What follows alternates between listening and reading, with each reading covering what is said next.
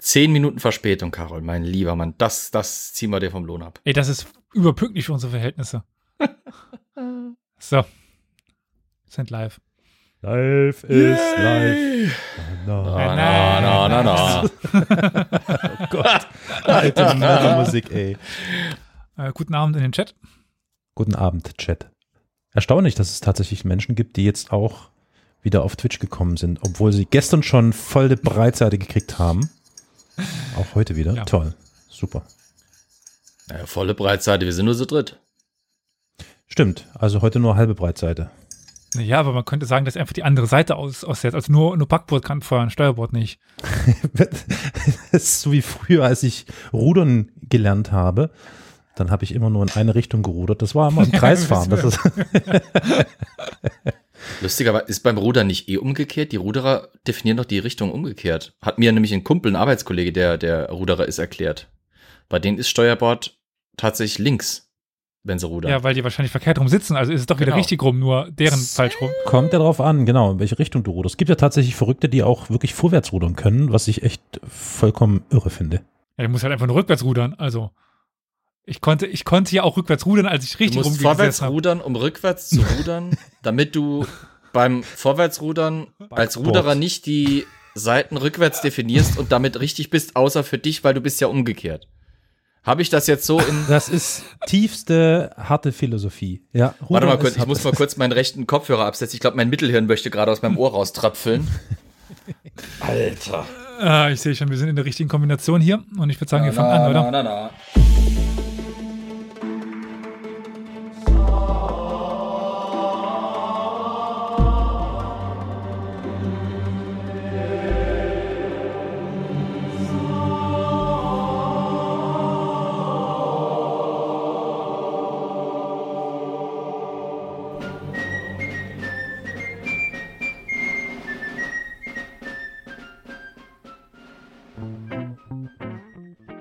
Herzlich willkommen zu einer neuen lustigen Runde, zu einer neuen äh, Mordsgaudi, wie auch immer, was auch immer, zu einer neuen Folge Historia Universalis, dem Geschichtspodcast.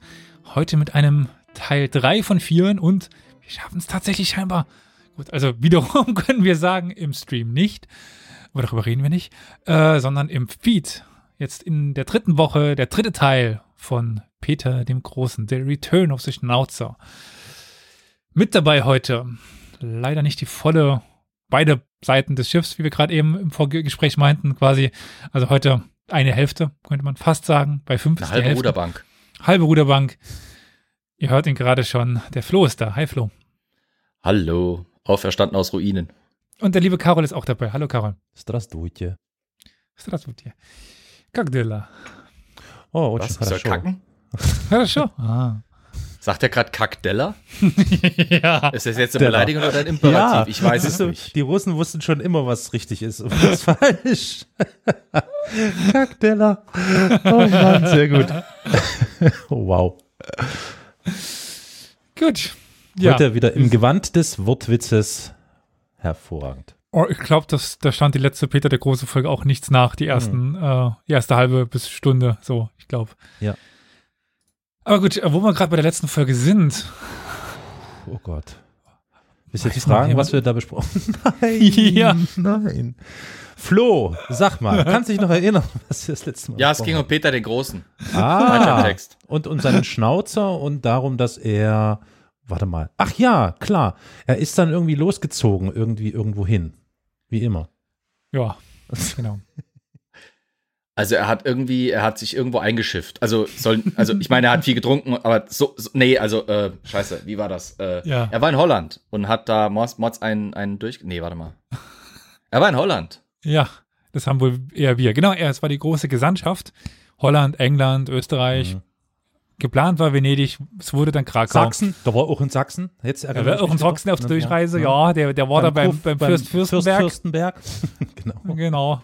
Der Freund Oh, von Im Graf Chat wird Grafenhaus. gesagt, es, es, es geht ein Krieg los und sein, also es steht ein Krieg an und sein Freund ist gestorben. Äh, Ja, ja, ja, richtig. Sein, sein seine- Kumpel, genau. Seine beiden Sein Freunde Buddy. sind ge- gestorben. Ja. Beide? Der Beide. Beaufort und der General, Ach stimmt, der Franzose, ja genau. Schweizer. Ah, Das ja, ist das ist eh dasselbe. Das. Le, Le Fort war Schweizer und der andere war Schotte. Ach, das ist alles dasselbe. Die Old Alliance, das sind eh Ja. Schotten, Franzosen. Das ist, ich denke dran, ich bin anglozentrisch. Für mich sind das alles komisch Komische Leute. rocktragende, merkwürdige Leute, ja. Ja. Und sie hatten alle einen Schnauzer. Fast alle. Untenrum. Auch obenrum. Gut, und der Krieg mit den Osmanen war endlich zu Ende. Hallo, eine kurze Meldung aus dem Schnittraum. Hörst du gern diesen Podcast und gefällt dir, was wir tun? Unter co-fi.com slash Historia Universalis hast du die Möglichkeit, uns einen, zwei, drei, vier, fünf oder so viele Kaffee, wie du möchtest, zu spenden.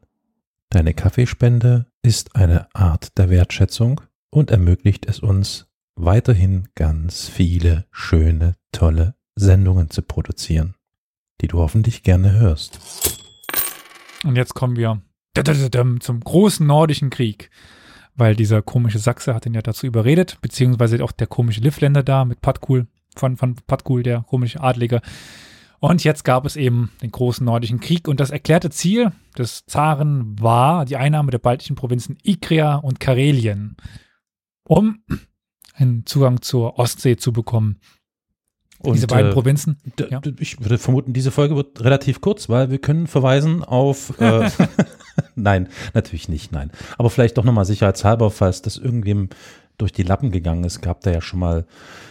Jetzt vielleicht nicht äh, unbedingt aus Sicht von Peter dem Großen, sondern eher eine, eine weit, weit herausgezoomte Sicht von allen Seiten. Eine Folge von Flo. Oh, sie hatte schon einen sehr Schweden-Schwerpunkt, würde ich mal sagen. ja, Wollte sagen, also- wow, okay, okay. So als- als- Drücke, halber drücke, das Schwede. Svenske. Ja. Äh, ja, also äh, die, die, die Folge mit der Schlacht an der Düne hatten wir ja schon. Deswegen äh, muss ich sagen, dieses billige Plagiat, das du da heute raushaust, ist natürlich in typisch russischer Manier, aber Ich mache Chinesisch? weiter als die Okay. Schlacht an der Düne. Gut, ich war Äh. McDonalds, du bist jetzt Onkel Oleg oder so. Oder wie heißt das jetzt? Tatjana. Wie? Tante Ivana? Tatjana. Onkel Wana.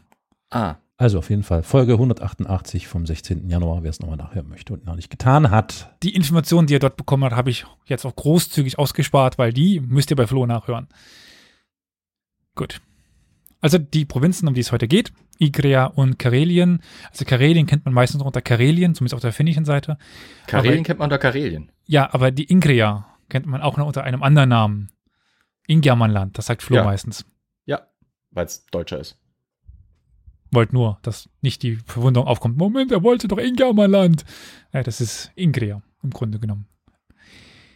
Und dafür musste er, das hat Flo damals schon erzählt, das möchte ich nur wiederholen, eine wichtige Küstenstadt einnehmen, die die Grenze zwischen ja, Estland und das, was heute Russland ist, einzunehmen. Also dort liegt die ungefähr. Das ist Narva. Genau. Die galt es nun einzunehmen, weil die den Ostseezugang optimal schützen könnte. Weil man wollte ja, wie gesagt, einen Ostseezugang laut einer Flotte aufbauen. Das Kommando über das Heer, was im September 1700 losmarschierte, ja, hatte Fedor Golovin. Golovin, das war einer der wichtigsten Männer um, also sowieso diese Golovins, das es gibt noch einen Bruder, die waren sehr wichtig im Militär. Und umfasste rund, beziehungsweise mehr als 63 63.000 Soldaten, die aber nicht ganz ähm, konzentriert waren, sondern über Nordwestrussland verstreut waren. Also waren die ihm unterstellten, die er theoretisch benutzen könnte für diesen Angriff auf Narva. Narva selbst hatte 1300 Mann Infanterie als Garnison, 200 Mann Kavallerie und, ganz wichtig, 400 Mann bewaffnete Zivilisten. Ja. Und unter der Leitung von wem standen sie denn? Weißt du das noch, Flo? Welcher? Sachse, Sachse war der, da war ein Sachse, Sachse? nämlich. Ja. Narva? Ja. Ludwig von Hallard war der Oberkommandeur, der Ja, du fragst mich das. Weißt du, die ganzen Sachsen waren eh unter ferner liefen für mich. Weißt du, das ist alles, die, die waren eh nur fluchtwild. Aber hier ist Das war schon die, also er war der Oberkommandant der Belagerung. Gol Golovin war der Oberkommandant der Truppen, aber dieser Ludwig von Hallard aus Sachsen leitete die Belagerung. War ja oft so, dass die Belagerungsingenieure aus dem Ausland eingeladen Ich worden wollte sind. gerade ja, wollt grad sagen, ich bin nur überlegen, dieser, dieser von Hallard kann sein, äh, dass, dass der mir mal untergekommen ist. Die meisten Festungsbelagerungen sind in die Hände von Festungsbauern auch tatsächlich gelegt. Genau. Also die, wer eine Festung bauen kann, kann sie auch knacken im Zweifelsfall. Äh, und es ist ein massiver Unterschied zur damaligen Zeit, eine Feldschlacht oder eine, eine Belagerungsschlacht zu führen. Es ist halt, es sind zwei verschiedene Welten. Deswegen macht Sinn, dass das eben nicht dann der Golovin selber war. Genau. Gut. Dann zog sich diese Belagerung aber immer weiter hin. Die Munition ging irgendwann aus, man konnte nicht mehr schießen, war kacke. Man bekam aber auch die Nachricht, dass sich unser lieber August von Sachsen, auch bekannt als August der Stark, ins Winterquartier zurückgezogen hatte.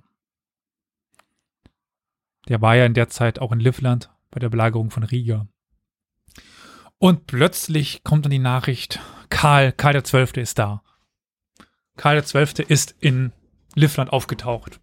Das hatte der Flo damals ganz schön beschrieben, da will ich jetzt gar nicht so groß drauf eingehen wie er denn da oder was da für äh, Überlegung reingespielt hat. Es war ja dann noch damals dieses Husarenstück mit Dänemark, wo er die, wie der Flo nicht müde wurde zu betonen, sie rausgejätet hatte. Also auch Dänemark war jetzt mit einem Separatfrieden aus dem Krieg genommen. August war abgezogen. Und es stand da diese russische Armee, die der schwedischen Armee eigentlich eins zu viel überlegen war. Aber die zogen auf, auf sie zu. Was, was war es der Plan? Und in der Nacht vom 17. zum 18. November rief der Zar um 3 Uhr morgens eine Besprechung ein. Das war für den Zar keine Uhrzeit, das war ganz normal, 3 Uhr morgens. Da ist er gerade irgendwie aufgestanden.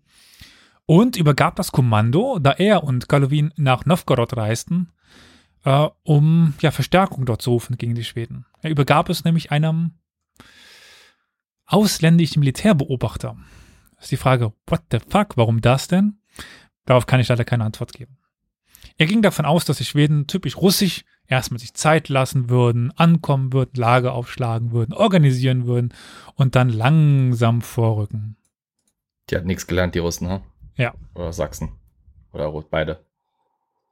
Ja, gut, die Sachsen waren ja nur mit dem einen Belagerer. Der, der lernt jetzt keine Feldschlachten, würde ich mal so behaupten. Er hatte nun das Kommando diesem Oberbefehlshaber übergeben, diesem Militärbeobachter von außerhalb, der eigentlich nur Gesandter war vor Ort und überhaupt kein Wort Russisch sprach. Und der sollte nun die Truppen irgendwie zusammenhalten. Und niemand hatte sich träumen lassen, dass die Schweden nach diesem langen, anstrengenden Marsch, die gerade erst angekommen waren, einen sofortigen Angriff starten würden. Aber es kam anders. Und das hat Flo ja schön beschrieben, wie sie quasi in den Nahkampf da reingegangen sind und so weiter. Das dürft ihr euch dann gerne in der Folge nachhören. Die Situation danach blieb aber für Karl weiter gefährlich. Es gab ja den schwedischen Sieg, aber er hatte einfach zu wenig Soldaten, um die ganzen Gefangenen zu bewachen. Auch das hat Flo erwähnt. Und auch seine Soldaten waren hungrig, müde und ja, nach dem Sieg auch noch besoffen. Soll ich eine Strichliste anfangen, wie oft das heute noch kommt mit dem? Das hatte Flo schon erwähnt. So wie Copyright und sowas und nachmachen. Ja, kannst du gerne machen. okay. Du wirst nicht mehr viele Punkte machen können. Deswegen kannst du das ab jetzt gerne machen. Gut. Und deswegen musste Karl die schwedischen, die schwedischen, die russischen Gefangenen nach Hause quasi schicken. Entwaffnet mehr oder weniger, aber eben ja weg von der Front, so dass Russland sich erstmal neu aufbauen musste. Hatte noch überlegt, nach Moskau zu, zu ziehen, aber das war dann zu, zu gefährlich, zu unsicher. Das sollte dann später mal der Plan werden. Und diese Nachricht vom Sieg bei Nava schlug in ganz Europa ein wie eine Bombe. Peter hatte sich währenddessen noch gar nicht so viele Meilen von Narva entfernt, als dann die Nachricht von dieser Schlacht kam, dass, er, dass ja, seine, seine Truppen verloren hatten. Und er war fassungslos über die Schnelligkeit und Ausmaßen dieser Katastrophe. Begriff aber auch, dass eine weitaus größere Gefahr vor ihm lag, weil Karl hätte nach Moskau laufen können. Karl hätte den Krieg beenden können. Karl wäre es äh, zuzutrauen gewesen, dass er einfach sagt, okay, wir laufen jetzt weiter nach, nach Moskau. Er hat es aber nicht gemacht. Nee, hätte auch keinen Sinn gemacht in seiner Situation. Ja. Aber die folgenden neun Jahre waren für Peter verzweifelte Jahre. Er war oft krank, mit Fieber im Bett liegend, geplagt von Aufständen der Baschkiren und der Donkosaken. Er gab aber nie auf. Er beschloss, die Armee neu aufzubauen und weiterzukämpfen. Mit größtenteils blutjungen und unerfahrenen Rekruten. Als Oberbefehlshaber der wieder aufgebauten Armee, weil die war ja quasi komplett von Nava aufgelöst worden, ernannte Peter den Bojaren Boris Sheremetjew der eine perfekte Mischung aus Mischung, äh, eine perfekte Mischung aus Mischung, eine perfekte Mischung aus Tradition und Neuem war. Peter erkannte aber auch, dass seine Armee auf lange Sicht vollständig reformiert werden musste. Und zwar als ständige Berufsarmee mit einer einheitlichen Wehrpflicht von 25 Jahren. Das war einfach nicht mehr zeitgemäß, was er hatte. Der Zar wollte, dass der Schwerpunkt auf der Ausbildung für den Kampf lag. Er hatte keine Verwendung für, für Paradeuniformen der Soldaten, für überhaupt äh, darum paradieren und wie man das sagt. Seine, ein, seine neue Armee sollte ein einfaches grünes Tuch gekleidet werden, das so schnell wie möglich in russischen Fabriken hergestellt werden konnte. Am wichtigsten war ihm jedoch, dass ja, sie mit modernen Waffen ausgerüstet werden. Weil die besten Uniformen helfen nichts, wenn du immer noch mit, mit Holzpfeilen angreifst oder so. Glücklicherweise hatte Peter während seines Aufenthalts in England moderne Steinschlossgewehre mit neuen Ringbajonetten gekauft, die dann auch als Vorlage für Eigenproduktionen galten und dienten. Die Produktion war zunächst gering, aber 1706, also quasi sechs Jahre ungefähr im, oder fünf bis sechs Jahre, je nachdem wann, im großen nordischen Krieg, produzierte Russland bereits 30.000 äh, Steinschlossgewehre pro Jahr und das steigerte sich fast jährlich nochmal um, um das Doppelte. Das größte Problem in Bezug auf die Ausrüstung stellt aber die Artillerie dar. Fast alle Kanonen der russischen Armee waren ja bei Nava verloren gegangen. Also die Kanonen, die von Karl XI. Russland geschenkt worden sind, die dann gegen Schweden verwendet worden sind, haben sie dann an die Schweden verloren. Ja. Return to sender. Da es ja eigentlich keine Zeit gab, aufwendige Kanonen neu zu gießen, weil so Kanonen gießen, das dauert, so richtig gute, große, vollständige, wurden neue Kanonen nur, notdürf, nur, nur notdürftig zusammengeschustert. Also wirklich auf einfache Art und Weise. Und Peter gab den Befehl, im ganzen Zarenreich in den führenden Städten, in den Kirchen und Klöstern soll ein Teil der Glocken für Kanonen und Mörser zusammengesammelt werden. Eigentlich Was ein Sakrileg. keine gute Idee ist. Wieso? Glockenbronze und Kanonenbronze sind sehr unterschiedlich. Ähm, bei der, beim Gießen von Bronzekanonen wird gerne auf Glockenbruch zurückgegriffen als Teil der Legierung. Aber insgesamt, das Problem ist, dass Glockenbronze, auch was die Größe der Glocke angeht, hochgradig variiert. Kanonenbronze sollte idealerweise relativ uniform sein. Äh, ich kann dir jetzt die Anteile aus dem Kopf gerade nicht mehr sagen. Ich habe zu lange nicht, mich, mich nicht mehr mit der Thematik beschäftigt, aber ich weiß, dass Glockenbronze generell zu spröde ist für äh, Geschützbronze. Das heißt, wenn ich also aus reiner Geschützbronze, aus einer vorlegierten Geschützbronze und vor allem aus verschiedensten Glocken Kanonen gießen will, habe ich ein großes Problem. Hole ich aus fünf oder sechs Kirchen die Bronze von ihren Glocken, habe ich fünf oder sechs verschiedene Legierungszusammensetzungen, die ich dann versuche zu einer wieder zusammenzukippen. Das geht nicht gut. Ähm, idealerweise gieße ich eine Serie mit Kanonen in einer großen Gießerei, sagen wir mal 20, 30, 40 Kanonen auf einmal, verschiedener Kaliber, aus einer einzigen Legierung. Dann ist auch gewährleistet, dass die Dinger zäh genug sind, dass die Dinger haltbar genug sind, dass die Beschuss und überhaupt die, die, das Verhalten beim Schuss der Kanonen gleichmäßig ist. Wenn ich da die Bronze aus fünf oder sechs Glocken habe, ich krieg gar nicht mit oder ich krieg gar nicht mehr raus, teilweise wenn die Kanonen, äh, wenn die Glocken vor allem alt sind.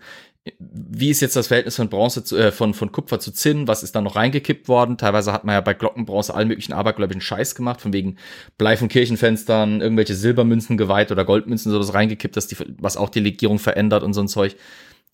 Kanonen aus Bronzekanonen aus Glockenguss ist schwierig. Nichtsdestotrotz hatte man wohl mehr oder weniger qualitative 300 Kanonen wieder zusammen bis zum Ende des Jahres 1701. Also man hatte quasi die Vorkriegsverluste oder die Kriegsverluste wieder ausgeglichen im Vergleich zur Vorkriegszeit. Gleichzeitig suchte, suchte man aber auch im Westen nach neuer Unterstützung. Dort war aber der spanische Erbfolgekrieg ausgebrochen, weshalb eigentlich niemand Interesse daran hatte, sich irgendwie da in die Geschehnisse im Norden einzumischen.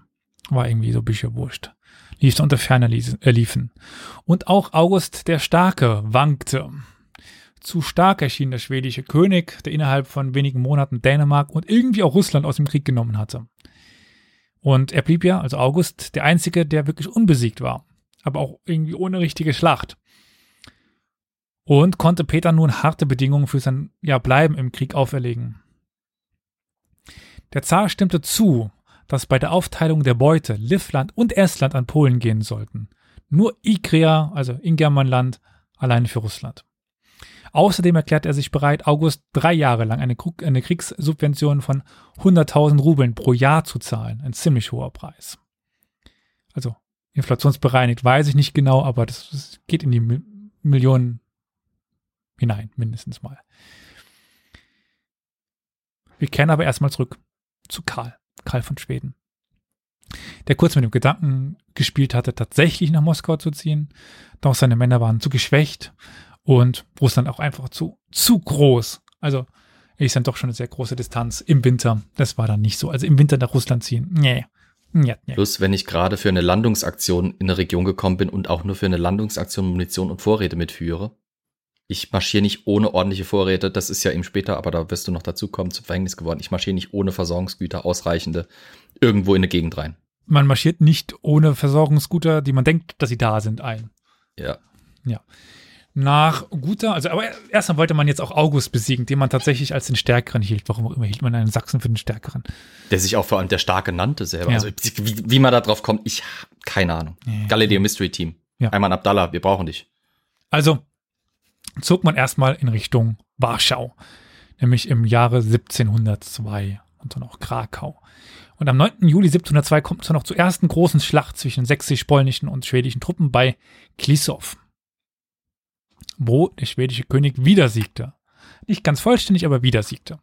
Das polnisch-sächsische Heer konnte sich zurückziehen. Während dieser Zeit konnte Russland para parallel aber einige kleine militärische Erfolge verbuchen.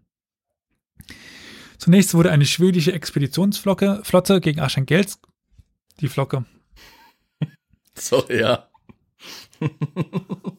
gegen Archangelsk abgewehrt, dann errang Sheremetyev in Livland drei kleine, aber bedeutende Siege. Also, der schwedische König konnte eben nicht überall sein und seine untergebenen Generäle waren halt nicht ganz von seinem Genie, so ungefähr. Also, ja. Beziehungsweise hatten nicht ganz so viel Glück wie, wie er, so könnte man es auch sagen. Im Juli 1702, also fast zeitgleich zur Schlacht bei Klisow, gelang es Sheremetyev sogar in Livland, verb- die in Livland verbliebenen schwedischen Truppen fast gänzlich aufzulösen. Also man hatte Livland fast eingenommen, bis auf drei befestigte Städte. Dorpat, Riga und ja, genau, die dritte fällt mir gerade nicht ein. Könnte sogar Nava gewesen sein, aber ich weiß es gerade nicht. Jedenfalls Dorpat und Riga sind die beiden wichtigsten. Und währenddessen konnten kosakische und kalmykische, also Reitervölker, mehr oder weniger, äh, das Land um diese Städte herum plündern und Gefangene nehmen. Sie haben ganz viele Gefangene genommen. Und wir kennen eine dieser Gefangenen, nämlich die 17-jährige Marta Schafrowskaja. Die kennt ihr. Also eigentlich irgendwie unter ihrem Namen, nicht ganz dem, sondern unter einem anderen. Sie wird nämlich später Peters Mätresse, dann dessen Ehefrau und schließlich als Katharina die Erste, nicht die Große, die erste Kaiserin von Russland. Die ist während dieser Zeit dort gefangen genommen worden als, ja, Kriegsgefangene, Sklavin, je nachdem. Je nachdem was. Je nachdem, wie man es definiert. Je nachdem, wer das. ja, okay, klar. Äh, während man zu Land die ersten Erfolge erzielte, konnte man auch die Flüsse und die großen Seen erobern und die schwedische Marine, äh, Marine in die Ostsee zurückwerfen. Kurze Fanfrage, was ist der größte See Europas? Ich hätte gedacht, der irgendwas in Russland, der ba ba ba ba ba Balkan, nicht. Baikal ähm, ist ja in Asien. Baikal, ach, das ist Asien. Äh, Der Milchsee der EU, oder? Hm, dann Nicht? vielleicht doch in irgendwas in Schweden? Nee. Nee. nee, du bist schon richtig. okay. Russland, der. Ladoga-See. Ladoga. Der ist knapp hinter St. Petersburg. Ist so ein riesiger, ja, irgendwie blauer Fleck auf der Karte immer hinter St. Petersburg. Und der ist ja da bei St. St. Petersburg äh, über die Neva auch ver verbunden mit der Ostsee und Mhm. es fließen noch weitere größere, also das sind ja diese Flüsse, die die äh, Varäger, Wikinger dann äh, Anfang des Mittelalters auch benutzt haben, um ins Schwarze Meer runter zu schippern. Hm. Also in diesen Flüssen, gerade auch im, im Ladoga-See und so weiter, fuhren ja die schwedische Marine rum. Und das war eine extreme Bedrohung, weil man so über Wasser sehr schnell, sehr nah an Moskau auch hätte Truppen herantransportieren können, über den Seeweg. Aber nun konnte man eben diese schwedischen Schiffe ja eben aus dem Ladoga-See vertreiben und in die Ostsee zurück. Am wichtigsten dafür war die Eroberung der Festung Nöteborg oder Nöteburg am Westufer des Ladoga-Sees, eben um die, der diese Neva schützte, den Fluss und damit auch die Verbindung zur Ostsee. Und über diesen Ladoga-See konnte man, wie gesagt, fast ganz Russland erreichen. Er hatte die Provinz Ingria und Neva gewonnen, die ja, Neva in ganzer Länge besetzt und den Seegang, den, Zusee, den Zuseegang, den Seegang zur See erobert. Auch äh, Livland besetzt. Eigentlich war er am Ende angekommen. Aber die Geschichte ist an dieser Stelle nicht zu Ende, wäre irgendwie komisch. Also die, zumindest die Geschichte des großen nordischen Krieges nicht und auch die von Peter nicht. Nun wollte der Zar aber die Mündung der Neva schützen durch eine Festung. Und natürlich durfte auch der Ostseehafen nicht fehlen. Aus diesem kleinen Plan, da irgendwie so ein Häfchen hinzusetzen und eine kleine Festung, quasi das Gegenstück zu, zu Nöteburg auf der anderen Seite, dann konnte man auf beiden Seiten die, die, die Neva schützen, baute man St. Petersburg. Oder St. Petersburg. Die neue Hauptstadt des Zarenreiches. Und einzige Hauptstadt der, der Welt, die im Krieg erbaut wurde. Weil, boah, man hat da sonst nichts zu tun. Im Jahr 1703 war der gesamte Ort ein Sumpfgebiet. Ich glaube, da haben wir schon in Folge 2 drüber gesprochen. Äh, dementsprechend greifen wir das jetzt wieder so ein bisschen auf. Und dieses Sumpfgebiet musste erst einmal trockengelegt werden. Die ersten Aushubarbeiten begannen am 16. Mai 1703 und sollten ja das gesamte, die gesamte Mündungsregion trockenlegen. Man hat aber keine Schubkarren. Das ist relativ scheiße, um Erdwerk zu bewegen. Wie halt von sich aus mit den Hemden der Arbeitern, die sie quasi als Art Schubkarren benutzten, beziehungsweise als Tragegestell, um eben die Erde zu transportieren. Im Herbst 1703 fuhr Peter dann auch erstmals mit einem russischen Schiff auf die Ostsee und erkundete die Gegend. Dabei stellte er fest, dass die Insel Kotlin nur nördlich zu umfahren war, weshalb er dort auch ein Vorbauen ließ, mitten in diesem Übergang. Sagt euch die Insel Kotlin etwas? Kot. Ich verkneife mir jegliche Witze, ich hm. verkneife mir jegliche Witze über Kot. Ich war auch kurz davor, aber nein, sagt mir nichts. Wenn ihr mal bei Google Maps zum Beispiel unterwegs seid und dann nach St. Petersburg geht. Ah. Kann ich auch Apple-Karten nehmen? Ist das okay? Ja. Okay, danke.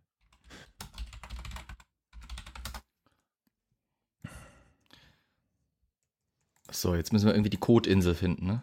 Geht ganz kurz vor St. Petersburg und da findet ihr die. Ach so, äh, ist das nicht, wo Kronstadt drauf liegt? Ja, genau, da, Festung Kronstadt, ja. Genau, das ist Kotlin. Ja, ja, ja. Kronstadt, ganz wichtig. Ja. Zu Kronstadt kommen wir auch noch. Äh, das ist die Insel, dort kurz vor St. Petersburg. Die war damals eben nur im Norden zu umschippern. Heutzutage auch hauptsächlich nur im Norden, aber Dort baute man, ich glaube, die Festung gibt es heute auch noch. Ich bin gerade. Ja, Grundstadt gibt es. Nein, nein, nein, nein. Ja, ja. Nein, nein. Nee. Die Festung mitten in diesem, also mitten im, im, im Meer. Also zwischen Kotlin äh, und. Äh, das Fort Zverev. Genau. Ja, sieht ja. so aus auf den Bildern, die ich hier sehe. Oh ja, krass. Mhm, doch, ja. Ich glaube schon. Ja, wenn man mit Marinebefestigung zu tun hat, ist Kronstadt mit Zverev in Kombination immer so ein großes Thema als, als Paradebeispiel für eine Marinefestung im Laufe der Zeit, seit mhm. dem 18. Jahrhundert. Mhm. Und, und, und nebendran ist noch ein Severny. Ich bin unterwegs. Also da liegen zwei ja. vor, also, ja, weil das, das die, heutzutage laufen die Fähr, die Fährverbindungen südlich der Insel vorbei, aber auch erst seit der modernen Zeit. Vorher war es eben der Norden, deswegen war quasi da so eine richtige Festungskette mit Kronstadt als großer insularer Ankerpunkt. Mhm. dann hast du halt zwei ich kleinere Geschützbatterien dazwischen. Genau. Und dann hast aber noch an Land war noch irgendwo was. Ich weiß aber gerade nicht mehr, wo das ist. Ich sehe es jetzt auf der Landkarte gar nicht mehr. Da mal irgendwo muss da noch ja, was gewesen sieht, sein. Sieht aus wie ein Hafen. Lisinos ist da. Ja, aber nee, das, da war, da war noch was, da war noch was anderes. Aber egal. Ja, genau, also dort sind wir gerade. Das ist die Insel Kotlin und da ist nun die, äh, diese Festung. Den Handel kurbelte der Zar dadurch an, dass er weitreichende Privilegien an die ersten Handelsschiffe vergaben, die einfach mal auftauchten. Also jeder, der kam, bekam Privilegien. Und der Hafen war bald gut gefüllt. Im November 1704 wurde dann der Grundstein für eine neue Werft am linken Ufer der Neva gelegt die wie die Festung gut geschützt worden ist. Also es war quasi eine Festungswerft, aber nicht indem sie Werften, äh, Festung gewerft hat, sondern die war selber mit Mauern. Alter, ich werfe Festung, okay. ja. Das Bild, das Bild. Alter. Bup, noch eine Festung. Bup, noch eine Festung. Bup. Und zu dieser Zeit kam auch der erste Architekt von St. Petersburg. Der Italiener Domenico Trezzini. Entschuldigung, ganz kurz. Äh, Warum hast du das jetzt so? der Italiener, der Dominik. Äh, ich kann Gott immer, sei Dank sind wir Rassismus befreit. Ah, ich kann nicht immer nur Sachsen nachmachen. Stimmt, okay, gut. Ja, okay. Je, jede, ich glaube auch, jede, dass der Razzini nicht so gut rüber kam. Nicht der, der Italiener Öderino Razzini oder so. oh, ja. Gescheiterter Pizzabäcker aus äh, Pamplona. Nee, Nee, Spanien Glaucher. Als Glaucher. nicht. Als Glaucher. Okay, gut. Glaucher in Norditalien. Okay. Vorsicht, Festungsschlag im Chat gerade. Ja, das, das, das Schild will ich sehen, weißt du, so ein Dreiecksschild und dann so kleine Sternfestungen, die in den Hügel runterrollen. Vorsicht, Festungsschlag, Alter. Karglas repariert, Karglas tauscht aus. Bei Festungsschlag, scheiße. Das kannst du mir gerade vorstellen. Okay, Ja, Sketch History kriegt einen Brief von mir. Oh, oh, Sketch History. Habt ihr es gesehen? Ich habe den Trailer rum, rumgeschickt, oder? Nee. Nicht? Ich habe den Trailer in unsere Nee. äh, Gruppe gesetzt. Es Nee. gibt den Film, Sketch History, der Film. Ach so, ja, davon habe ich schon gehört, aber ich habe ihn noch nicht gesehen. Du hast ihn nicht in Meistens sind die Filme geschickt. nicht so gut wie die Sendung. Bully Parade, der Film war auch nicht so gut wie die Sendung. Habt ihr Bock, dass wir uns am Anschluss einfach noch kurz den, den Trailer anschauen? Klar, auf jeden Fall. Gut, wir müssen es irgendwie merken. dabei. Gut, ähm, wir waren bei äh, Dominic Trezzini. Sein Stil war der der meisten damals in Nordeuropa tätigen Architekten, der stark von den Niederlanden beeinflusst war. So, Flo, ich kann den niederländischen Akzent nicht. Machst du den bitte noch? Was soll ich machen? Ich Danke. habe keine Ahnung. Was, was, was, worum geht's? Ich habe, ich habe nicht aufgepasst. Warum? Oh Mann, Wo, wo sind wir? Ich habe keine Ahnung. Wie So, immer. jetzt haben wir mittlerweile bald alle durch. Ja, alle hassen uns, Korrekt. weil wir Deutsche sind. Am 1. April 1703 unterzeichnete er einen Vertrag als Baumeister des Zaren und baute auch die Festung eben in diesem neuen ja, Stil, dieses holländisch-protestantisch-nordbarocken Stils und auch die ganze Stadt. Dafür brauchte er aber eine Unmenge von Arbeitskräften. Und aus allen Teilen des Reiches strömten daher ein, ja, Menschen herbei, Kosaken, Sibirier, Tataren, äh, Finnen, alle gingen nach St. Peter. Sie strömten herbei oder sie wurden angespült? Also ich meine, weißt du, was ich meine? Ich, das weiß eine, Sowohl eine, als auch. Okay. Also sie erhielten eine Reisekostenvergütung und Unterhalt für sechs Monate. Mhm. Danach durften sie, wenn sie überlebten, zurück Mhm. Alles klar, okay. Lokale Beamte und Adlige waren aber auch von Peter beauftragt worden, jetzt kommt eher das Anspülen, Mhm. äh, in den Provinzen dafür zu sorgen, dass diese Männer auch wirklich kommen. Arbeitswillige zu finden. Ja. Mhm. Ah, Das Klar. war nicht gerade unüblich. Ich meine, Ja. äh, Beispiel hier aus der Region, als Saarlouis, diese große Grenzfestung der Franzosen im Saarland gebaut wurde, wurde teilweise, wurden ganze Ortschaften komplett umgesiedelt, um die zu bevölkern. Also ich meine, hier war es, glaube ich, war es Wattgassen, das ent, komplett entvölkert wurde, um die Festung Mhm. zu besiedeln. Und Mhm. es war ja aber auch eine große Chance. Ich meine, so eine Festungsstadt bedeutet normalerweise immer eine feste Garnison, das heißt eine Kaufkraft von mehreren tausend Mann unter Umständen. Da kann man schon, wenn man als Händler als erster vor Ort ist, sich deutlich was sichern. Also die, Mhm. das ist nicht so, dass die Leute gezwungen werden müssen.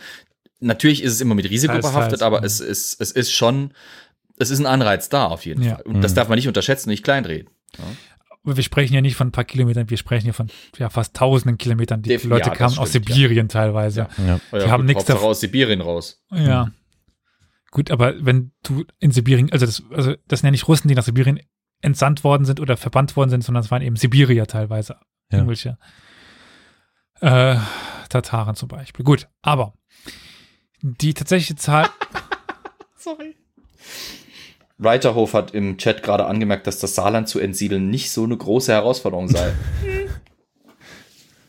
Alle fünf mussten umziehen, ja? Alle fünf. Alle fünf Schafe, ja.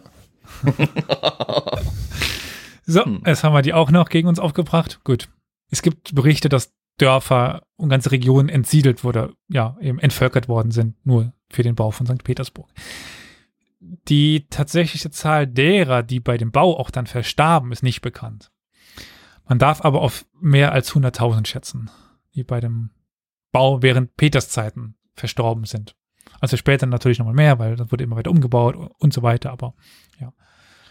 Viele Arbeiter, die die geforderte Zeit für den Bau der öffentlichen Gebäude geleistet hatte, also diese sechs Monate, blieben dann aber auch dort, auch weil sie unter anderem nicht in der Lage waren, zurückzukehren, weil es einfach zu teuer war, zurückzukehren und bauten sich dort ein neues Leben auf und bauten ihre eigenen Häuser. Das wollte Peter auch, weil er wollte dort eine große Stadt. Und er förderte diese Bemühungen, indem er immer wenn er eingeladen worden ist, zur Grundsteinlegung für jedes Gebäude gekommen ist. Und dann mit dem Bauherrn auf den Erfolg anstieß. Also Saufen war auch dabei. Aber weder die Lage noch die Gestaltung der Häuser war dem freien Willen oder dem Zufall überlassen. Adlige Familien mussten am linken Ufer der Neva Häuser im sogenannten englischen Stil bauen. Kaufleute und Händler wurden angewiesen, auf der gegenüberliegenden Seite des Flusses Holzhäuser zu bauen. Es war aber ein Problem, dass sich die Region nicht selbst ernähren konnte. Dieses Neva-Delta mit seinen großen Wasserflächen, Wäldern und Sümpfen, der konnte man kein Getreide anbauen oder sowas oder überhaupt irgendwelche Ernten einfahren. Das ging nicht. Es gab zwar Erdbeeren, Brombeeren, Pilze, kleine Tiere und eine Menge von Fischen, aber die Stadt war von Lieferungen auf außerhalb angewiesen. Es war aber die ganze Zeit so, dass der Konflikt mit Schweden präsent war. Und die Schweden war ja fast spuckweiter entfernt so ungefähr. Schweden war vor der Haustür. Und Peter war immer unterwegs. Von St. Petersburg nach Moskau, nach Voronezh. Nie hielt es ihn lange an einem Ort für ein paar Wochen. Also immer nur ein paar Tage und weiter geht's. Man könnte tatsächlich von einem Reisekönigtum in dieser Zeit sprechen. Oder einem Reisezartum. Seine ständigen Reisen machten noch die Verwaltung seines Reiches verwirrend und schwierig. Er regierte quasi aus der Kutsche. Er gab zu dieser Zeit auch ein paar Änderungen der Regierungsstruktur in Auftrag. Die alte Hierarchie der Bojaren und der niedrigen Adligen verlor noch mehr an Bedeutung. Wir hatten ja schon bei Alexis und bei Fedor die, den Bedeutungsverlust, aber sie immer noch weiter verlieren sie.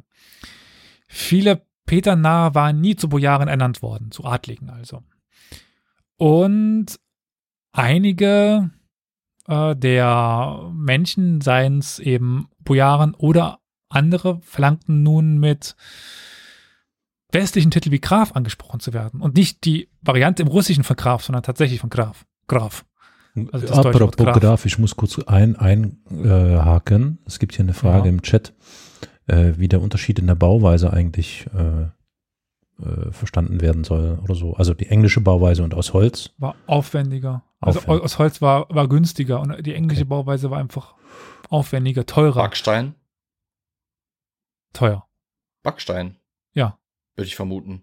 Ja, ja, aber teurer. Teurer. Also, sorry, teuer. die sagt aber das Holz. Ja, genau. Ja, klar. Also aus Holz kannst du in Neva, oder ja. an der Neva relativ gut bauen, weil der gibt, wenn es was gibt dort, ist es Holz. Ähm, aus Stein wiederum, das muss äh, angebracht werden und so weiter, das ist einfach teurer. Deswegen der Adel aus Stein, die mussten aus Stein machen, um ein einheitliches Bild darzustellen und die etwas nicht ganz so reichen Händler und so weiter mussten dann eh, oder konnten auf Holz zurückgreifen. Konnten oder mussten? Mussten. Okay, und das war jetzt nochmal, das wurde nochmal im Chat klargestellt von Isa. Warum die Vorschrift? Einfach nur um der Finanzen willen? Ein einheitliches äh, Bild. Ah, ja, okay, gut. Eine Hauptstadt auf dem, Reichs, auf dem Reichsbrett entworfen. Hm, hm. Auf dem Reichsbrett, eh. Das Reichsbrett ist woanders gewesen, ja. Ja, gut, und man kontrolliert halt auch die Baumaterialien. Ich meine, äh, das Holz muss ja irgendwo herkommen, der Stein muss irgendwo herkommen. Äh, und wenn ich dann halt eben kontrollieren kann, dass eine Klasse nur mit Holz baut, dann kann ich halt auch wenigstens halbwegs kontrollieren, wie viel Holz im Umland geschlagen werden muss. Bei Backstein zum Beispiel kann ich kontrollieren, wie viel in etwa hingebracht werden muss ohne dass man sich A, gegenseitig die Baumaterialien streitig macht und B, das Ganze völlig überfordernd wird für die, für die lokale äh, Infrastruktur. Vermute ich. Oder? Ja, auch, aber warum die Vorschrift war jetzt die Frage. Also, das war ja, wirklich. weil Vorschriften cool sind. Also. Ja, sowieso. Ich meine, wenn, äh, wenn eine Gurkensteuer einführt, der mag auch die Häuser reglementieren. Ich meine, gut, der baut eine Festungsstadt da der baut eine moderne Stadt zu seiner Zeit. Und damals sind Städte eben wie äh, Elias schon gemeint hat, am Reichs- oder Reißbrett entstanden. Und Uniformität ist in. Mhm. Uniformität ist Trumpf. Ähm, dementsprechend, also das ist, das ist völlig normal, dass zur damaligen Zeit, wenn neue Stadtviertel, gerade eben barocke Festungs- oder, oder zentral geplante Städte gebaut werden, dass die dann nach einem gewissen Stil erbaut werden müssen. Ihr habt zum Beispiel jede Menge Städte, die werden da frisch gegründet auf der grünen Wiese. Da wird quasi, so wie heute auch bei einem Wohnviertel, ein Plan gezeichnet von zum Beispiel einem Hofarchitekt oder sowas. Der legt schon mal fest, wie die Stadt aussieht. Dann werden Plots, Grundstücke verkauft. Die Leute können diese Grundstücke äh, kaufen und können die auch mit zu vergünstigen Bedingungen aufbauen. Aber nach dem Plan, der vorgegeben ist. Weil Uniformität ist Mode. Militärisch macht es keinen Sinn, weil das gerade im Chat ge gefragt worden Was? ist. Ähm, nein, die, Bauweise. warum, warum dort und warum hier?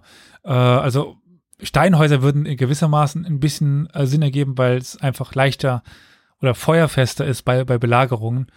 Ja. Aber es ist, ist also die also diese Vorschriften des Häuserbaus ist nicht aus militärischen Gründen gewählt worden. Doch die schon, Orte aus Sicherheit. Mit Sicherheit. Es macht auf jeden Fall Sinn. Wenn ich ein Haus aus Holz baue, kann ich das zum Beispiel viel leichter einreißen, um Schneisen, Feuerschneisen auch zu schlagen, um äh, Bereiche platt, platt zu machen, um Gegner zum Beispiel verwundbarer zu machen. Das- Steinhäuser dazu- kann ich zum Beispiel wiederum als Art Blockhäuser benutzen, zum, um Gegnern äh, Hinterhalte zu legen und sowas. Das, das macht schon Sinn. Dazu ist es, ähm, die, die Lage der Viertel ist nicht passend ge- genug. Also das passt nicht mit, mit der Festung überein. Die ja sowieso, die, die Festung liegt ja nicht dort, wo die Stadt ist. Oder die, also die, die Stadt baut sich um die Festung rum und so weiter. Ich müsste den Plan vor Augen haben, aber pauschal macht das jetzt nicht. äh, Also In dem- pauschal also in würde ich schon unterschreiben, dass das aber in Sinn dem macht Fall militärisch. In dem Fall wirklich weniger. Also da war es wirklich, also da spielte wirklich wichtiger äh, die äh, Rohstoffversorgung. Da, das ist der Punkt. Also das, die hätten am liebsten schon alles aus Stein gebaut, weil einfach top modernen Steinbau. Aber es gab nicht genug Stein, deswegen durften es erstmal nur die Adligen machen. Und danach wurden peu à peu die Häuser der reichen Händler und so weiter mit Stein ersetzt. Aber ja. Gut, dann gehen wir erstmal zurück. Wir waren bei der Überarbeitung der Ränge und der Regierungsstrukturen und so weiter, der Verwaltung. Wir hatten den, Gra äh, den Grafen, es gibt aber auch tatsächlich sowas wie Kanzler, Vizekanzler und Geheimrat, das so langsam eingeführt worden ist. Und als Fedor Golovin, das war der auch der Oberbefehlshaber mal der Truppen, der war Nachfolger auch von Lefort als Generaladmiral geworden und hatte als Kanzler fungiert. Der starb aber 1706. Der Zar teilte nun seine Aufgaben unter drei Männern auf. Das war Fedor Apraxin, der wurde Generaladmiral. Das ist Gavril Galovgin, das ist der Außenminister. Und dann später auch Kanzler. Wir haben noch Peter Schafirov, der wurde Vizekanzler. Also wir haben so langsam eine Ausdifferenzierung, eine Verbreiterung dieses russischen Regierungsapparates.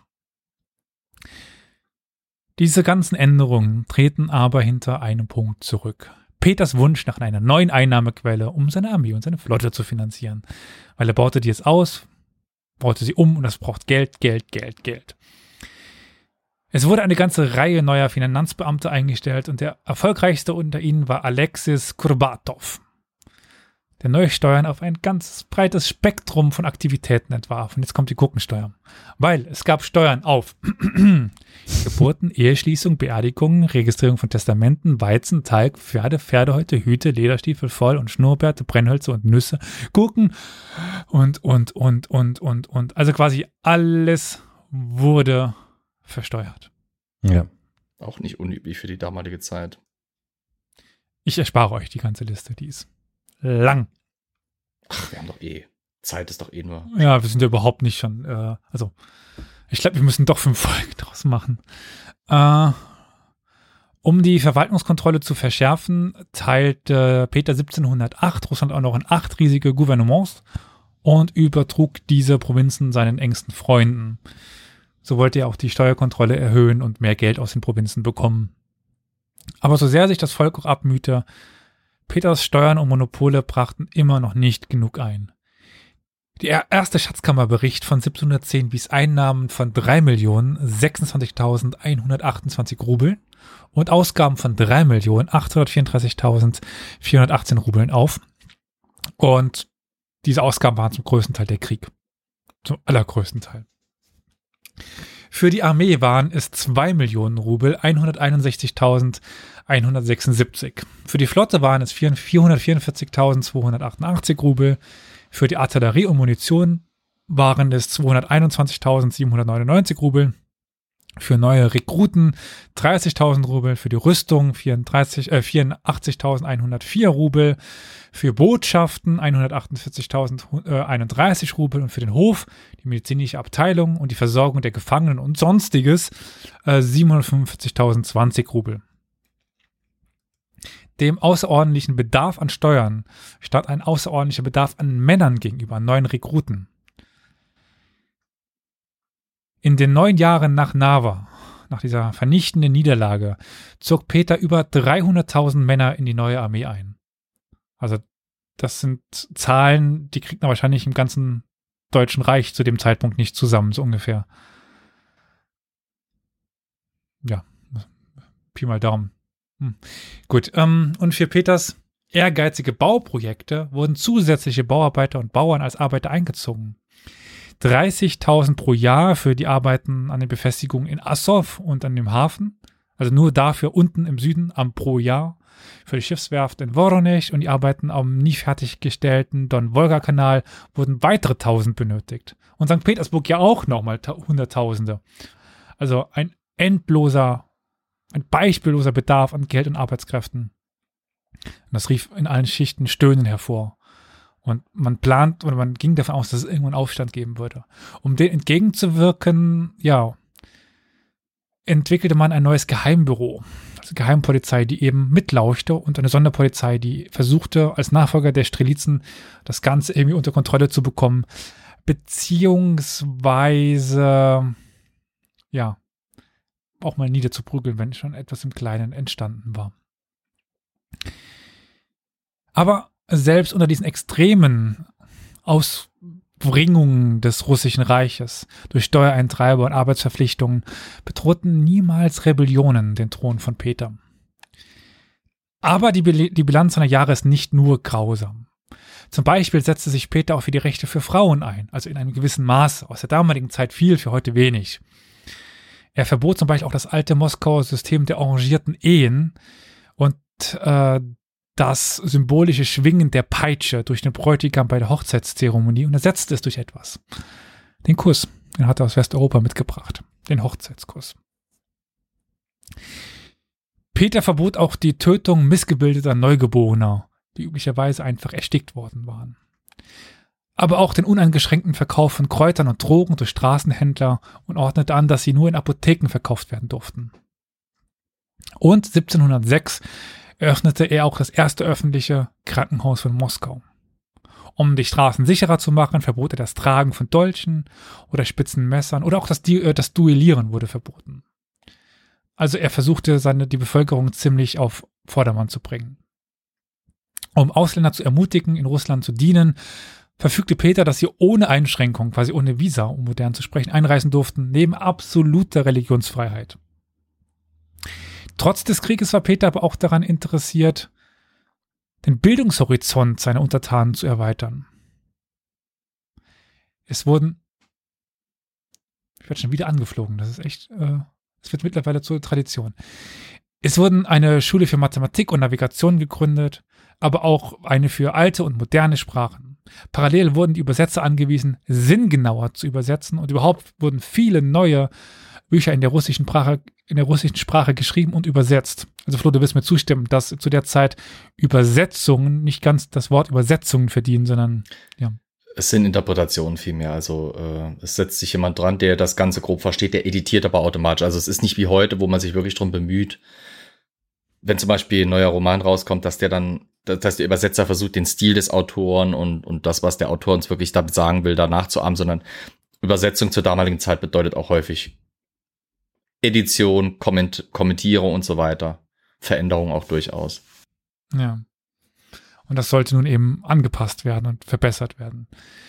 Um 1703 erschien auch die Gazetta, also die Gazette, der erste Zeitung des Landes, und ein Staatstheater öffnete seine Pforten. Das ist relativ spät, ne? Also das ja. kann man vielleicht mal noch betonen. Eine, Zeitung zur damaligen Zeit, da sind in Europa bereits teilweise in, oder gerade zum Beispiel im Heiligen Römischen Reich in ganz kleinen Fürstentümern, äh, selbst in Kleinstterritorien Zeitungen und Gazetten oder oder eben äh, Journale unterwegs, die da schon längst publiziert werden, teilweise europaweit vertrieben werden. Also Russland ist dann sehr später hm. Einsteiger. Peter versuchte aber auch die russische Auffassung von der Ehrerbietung gegenüber dem Zaren zu ändern. Man musste sich nicht mehr auf den Boden werfen, sondern eben sich kurz so ein bisschen anknicken. Er schafft aber auch die Vorschrift ab, dass man ja in Moskau im Winter ihre Hüte abnehmen musste, wenn man am Palast vorbeilief. Also unabhängig davon, ob der Zar zu Hause war oder nicht. Also früher war es so, wenn man am Kreml vor, vorbeilief, Hut ab, egal ob Zar da war oder nicht. Es gibt dann aber doch drei Rebellionen und die waren tatsächlich in sehr kritischen Zeiten, aber vor allen Dingen im Süden. Das war der Aufstand von Astrachan, das war der Aufstand der Baschkiren und am bedrohlichsten der, ja, die Rebellion der Donkosaken. In Astrachan, wohin viele Strelitzen verbannt wurden, war Peter sowieso schon sehr unbeliebt. Zu, zusammen mit den Steuern und neuen Vorschriften brachte, ja, brachte es das fast zum Überlaufen. Es gab Gerüchte, dass der, Ta dass der Zar nun tot sei. und durch einen ausländischen Hochstapler ersetzt worden ist. Als nächstes kam das Gerücht, dass der russische Zar es verbieten würde, russischen Frauen Russen zu heiraten, damit sie alle Ausländer heiraten sollten und die in, ins Land holen würden. Der Zar, so hieß es, habe es den Russen sieben Jahre lang verboten, überhaupt zu heiraten. Um die jungen Frauen zu schützen, arrangierten die Astrachaner eine Massenhochzeit und an einem einzigen Tag wurden 100 Frauen getraut. Viele der vom Wein berauschten Teilnehmer stürmten nach der Feier die öffentlichen Regierungsgebäuden, verurteilten und enthaupteten den Gouverneur und wählten eine neue Regierung. Die Aufständischen schickten dann auch Abgesandte in andere Wolgastädte, zu den Donkosaken zum Beispiel, und luden sie alle ein, sich ihnen anzuschließen. Und diese Nachricht löste natürlich in Moskau Alarm aus. Und Peter erkannte, so, dass er sofort dagegen vorgehen müsste. Das war viel zu gefährlich. Was wäre, wenn dieser Aufstand sich ausbreitet, währenddem ja immer noch hm, der Karl mit seiner schwedischen Armee vor den Toren sitzt? Er schickte mehrere Regimenter in den Süden, bot den Rebellen aber auch gleichzeitig Verhandlungen an, und tatsächlich brachten sie auch ernsthafte Vorwürfe gegen den toten Gouverneur vor. Also er, der auch der Gouverneur war wohl vorher nicht so besonders vorbildlich gewesen. Aber ja, es wurde dann äh, auch darauf eingegangen, auf diese Vorwürfe. Man bot den Bürgern Amnestie an und man versprach ihnen, den ja, Vorgehen nachzugehen und zu, äh, zu ermitteln. Doch als das Heer dann, diese äh, Regimenter, tatsächlich in Astrachan einmarschierten, um zumindest den Anführer dieses Aufstandes mit nach Moskau zu nehmen, flammte die Rebellion wieder auf. Aber die Rebellen hatten keine Chance gegen die regulären Soldaten, die in die Stadt eindrangen, einnahmen und die Generalamnestie wurde natürlich zurückgenommen und hunderte von Rebellen wurden nach Moskau geschickt und dort auf dem Rad zerschlagen. Verweis auf die letzte Folge, das Rädern. Hm. Oder die erste Folge, ich weiß es gar nicht mehr. Wir hatten es in einer der letzten Folgen, wo, wo ich es nochmal erklärt habe, ja, ja, mit Rädern. Im selben Jahr kam es dann auch zu Unruhen unter den Baschkiren. Das ist eine turksprachige Ethnie in der Nähe von Kasan. Die aber erst drei Jahre später dann wirklich ausbrach. Also es gab erst Unruhen, es brodelte so ein bisschen. Drei Jahre war dann, äh, nach drei Jahren brach es dann aus.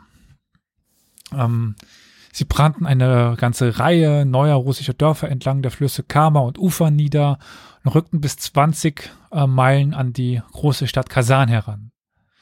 Und trotz, dass die Schweden während dieser Zeit anrückten, entsandte Peter Truppen, um zumindest einen Teil wieder zu unterwerfen. Um den Rest kümmerten sich dann die Kalmücken. Die Kalmücken sind sehr treue Diener von Peter, weil sie auch auf ihn angewiesen worden sind. Zu den Kalmücken will ich auch mal was, was machen. Als nächstes rebellierten dann die Don-Kosaken 1707. Aufgrund dessen, dass Peter die Leibeigenen und Deserteure, die zu ihnen geflohen waren, versuchte wiederzubekommen. Also, wenn man eben in Russland versuchte aus Gefangenschaft zu fliehen, aus Leibeigenschaft und Leibeigenschaft war in Russland noch sehr verbreitet, dann floh man eben zu den Kosaken. Und angeführt von äh, Konrati Balowin schlachteten sie die Truppen der russischen Verhandlungsführer aber ab, die Don-Kosaken, diese Aufständigen.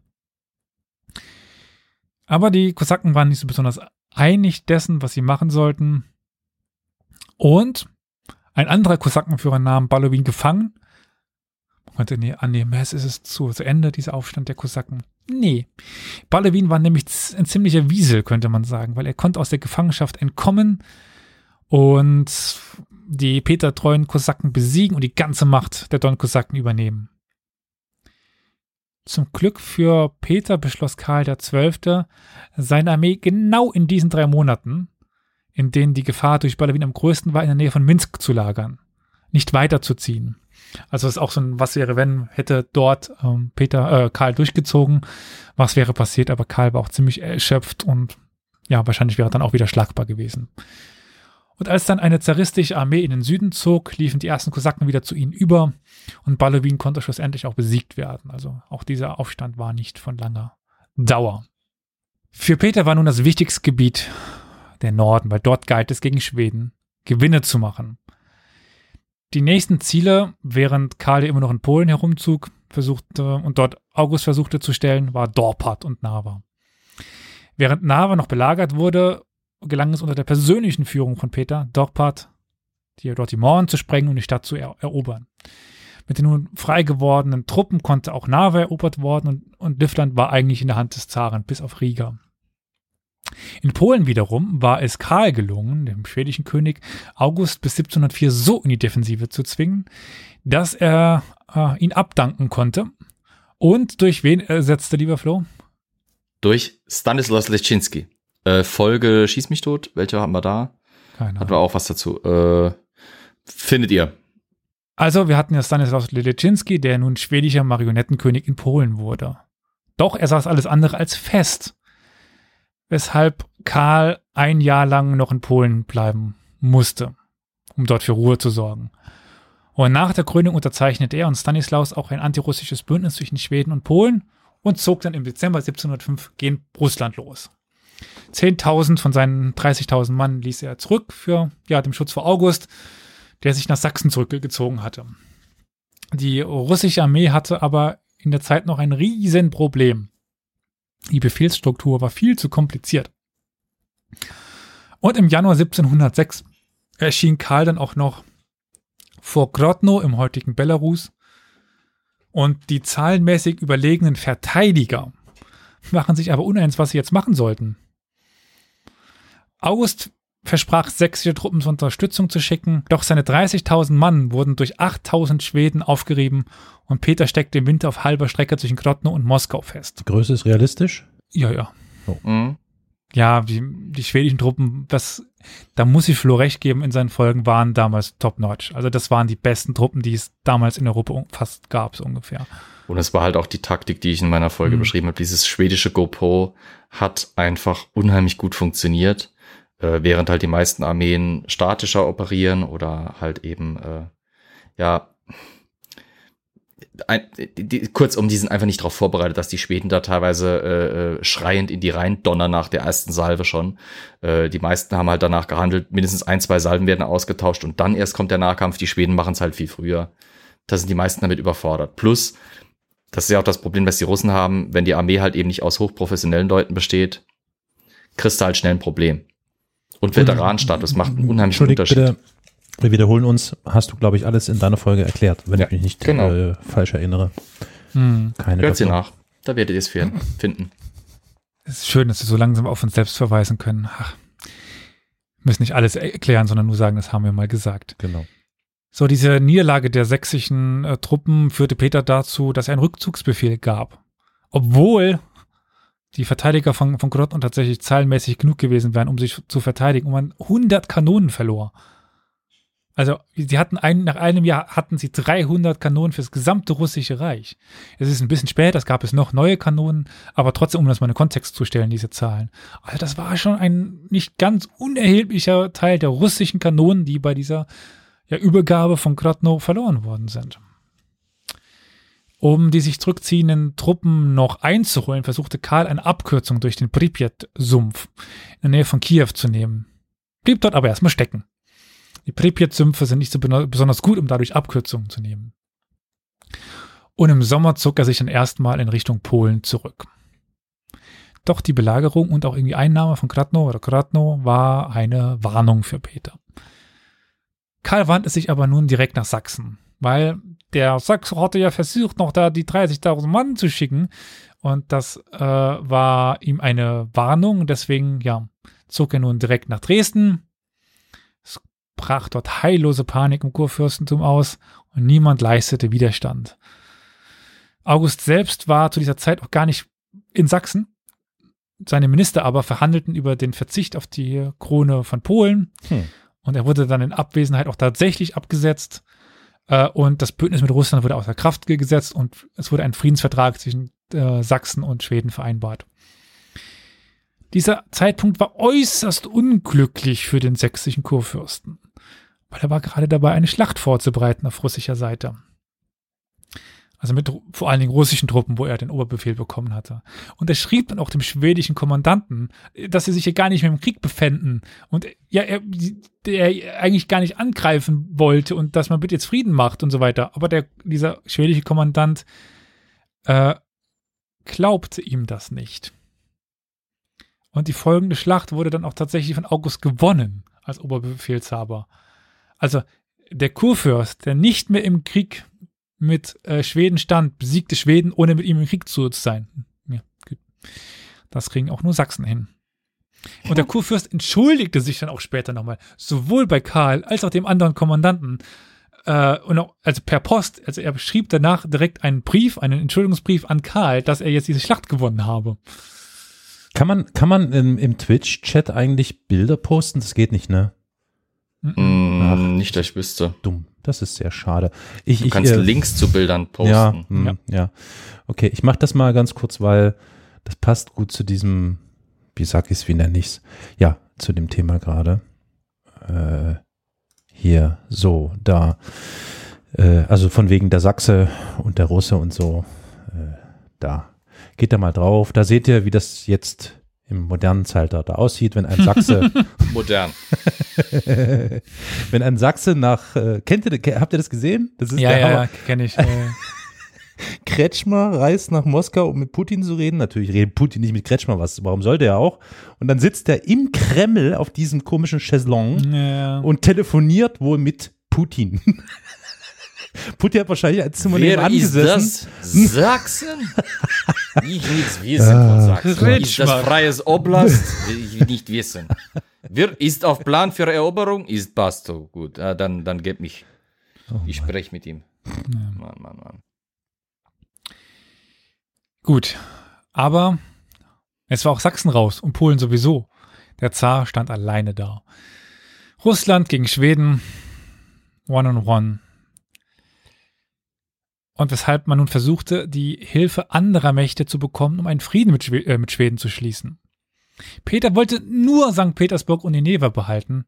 Dorpat und Livland würde Schweden auch zurückbekommen.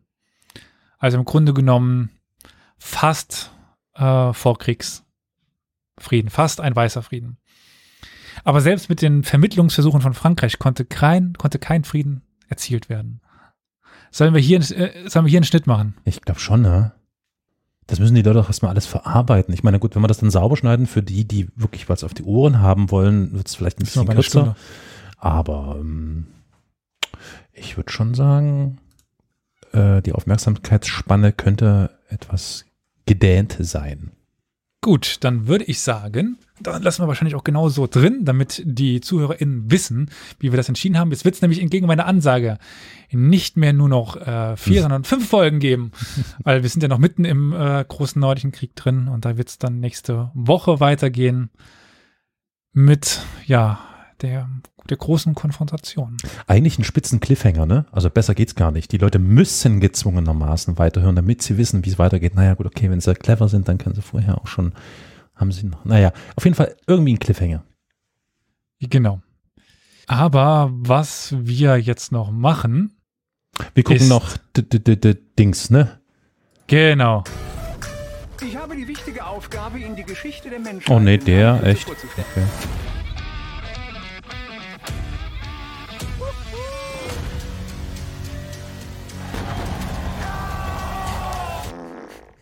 Tut mir leid, immer wenn ich aufgeregt bin, kann da nichts mehr.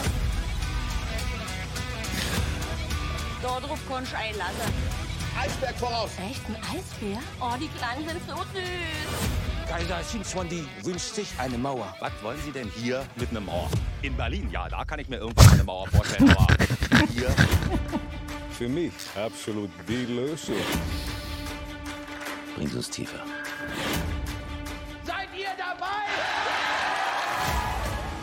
Ja, es ist doch so schön, wenn der Bauer den Esel schält, blühen oft die schönsten. War es nicht der Pastewka? Hitler Ja, ja, ja. Also ja. kapitulieren und sich vor Scham selbst das Leben nehmen. Ist das hier nicht die Plan? Alter, wie geil, das ist doch der Typ aus der Untergang gewesen. Geburtstag am 20. April. Nein. Ja, dann bin ich offiziell.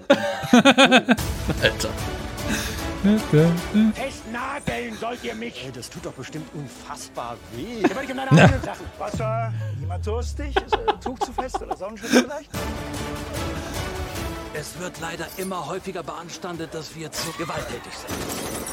Deswegen werden ab jetzt 20% Frauen mit Brandschatzen. Frauen beim Brandschatzen, die sind doch überhaupt nicht in der Lage. Danke, Gudrun. Praktischerweise fast die Quote.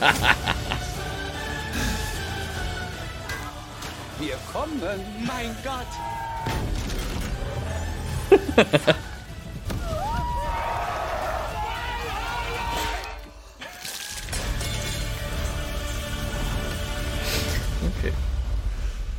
weil sie gerade das teuerste Schiff der Welt in einen Eisberg gelenkt Ja, wie und jetzt ertrinken wir alle, oder? Nein, Jessica. Das ist ja ein Praktikum. Gott. Naja, gut. Weiß nicht, ob wir das Also, abspielen. Wie war das? Äh, Jetzt, das war jetzt quasi äh, Sketch History meets Bully Parade, so wie es aussieht, weil äh, wenn Rick Cavanian und, und der Christian Dramitz schon dabei sind, ja, war, war da auch Bully zwischendurch? Ich war mir nicht ganz sicher in der einen Szene. Ja, äh, kann's Monty Python auf werden. Deutsch quasi. Ja, das stimmt, da hat Hohenstaufen Ja, fast, ja, Unrecht, ja, ja, ja. Ja, also äh, Flo, ich glaube, wir können da schon gemeinsam reingehen, vor vielleicht, Drei, vier, fünf, sechs, sieben Dutzend Bier. ja. Ja. Oder- ja, das genau. Isa, meine Rede, Kino, nee, also da ist, glaube ich, schade ums Geld. Dann eher auf äh, irgendeiner illegalen Seite. Aber, aber, aber, aber, aber, aber, aber Kinopopcorn. Was? Popcorn Kino während einer Popcorn. Pandemie, also nee, das ist jetzt, also äh, okay, lass mal das. Wir ziehen das jetzt noch Das- unter das Thema. Und in deinem Saarland gibt's keine Kinos, hier gibt's nur Zelte so, mit, ich dachte- mit, mit altmodischen Projektoren. Nein, im Saarland das hat nichts mit der Pandemie, Pandemie. zu tun, dass man kein Popcorn isst im Kino. Das isst man einfach so Hallo? nicht, weil Bitte, salziges Nur im Popcorn Kino schmeckt mit das. Buttersoße. Hallo? Nein, nein, nein. Aber nein, nein, hallo? Nein, nein, nein, nein, Aber nein, doch, nein, da muss ich eine doch. Grundsatzdiskussion aufmachen. Popcorn im Kino darf süß sein, zu Hause ist das Popcorn immer salzig. Oh, bitte, nee. Doch, Süßes nein, Popcorn, nein, nein. Also jetzt wird's, Zack. jetzt, also jetzt wirklich, Leute, nee. Also ich, Also. ich, ich also das, das, da, da, da ist das Abend aus. Und die Leute, die mit Genau, mit Isa, Tacos und, und Nacho-Soße oder sowas im Kino sitzen, die sind sowieso komisch. Ja. Das sowieso, na klar. Oder mit Ja. Süßkram, ich- so mit Haribo oder so einem Zeug. Ach, bitte. ja, Nee, salziges Obwohl, ich erinnere mich Popcorn. damals als Kind, Bumm. damals bei äh, äh, König der Löwen habe ich damals mich gefreut, dass ich so eine Tüte von diesen äh, äh, Haribo Himbeeren, aber nicht die mit den Perlchen drauf, sondern die bestäubten damals noch, diese soften, dass ich die damals bekommen habe. Das habe ich immer noch in Erinnerung. Werde ich nie vergessen. Okay. Schön. Naja. Apfelringe? What? Äh, lass mal das. Okay, Leute, ich gucke hier bloß gerade im Chat und sehe hier die wü wü wüstesten Sachen. Also, also bitte sowas, nee. ich glaube, wir müssen diesen Podcast an dieser Stelle auch beenden. Also Podcast Ja. äh, und äh, Popcorn im Kino. Aber äh, ganz, ganz, legt euch Popcorn bereit für die nächste Folge von PDG, also Peter der Große, äh, der Schnauzer, Teil 3 von 30. Äh, bald. Teil 4 ist das bald. dann, bitte schön. Entschuldigung, 4. Ach, sorry. Ja, ich hab Die Rache des Schnauzers dann. Die Rache des Schnauzers. Keine genau. Ahnung.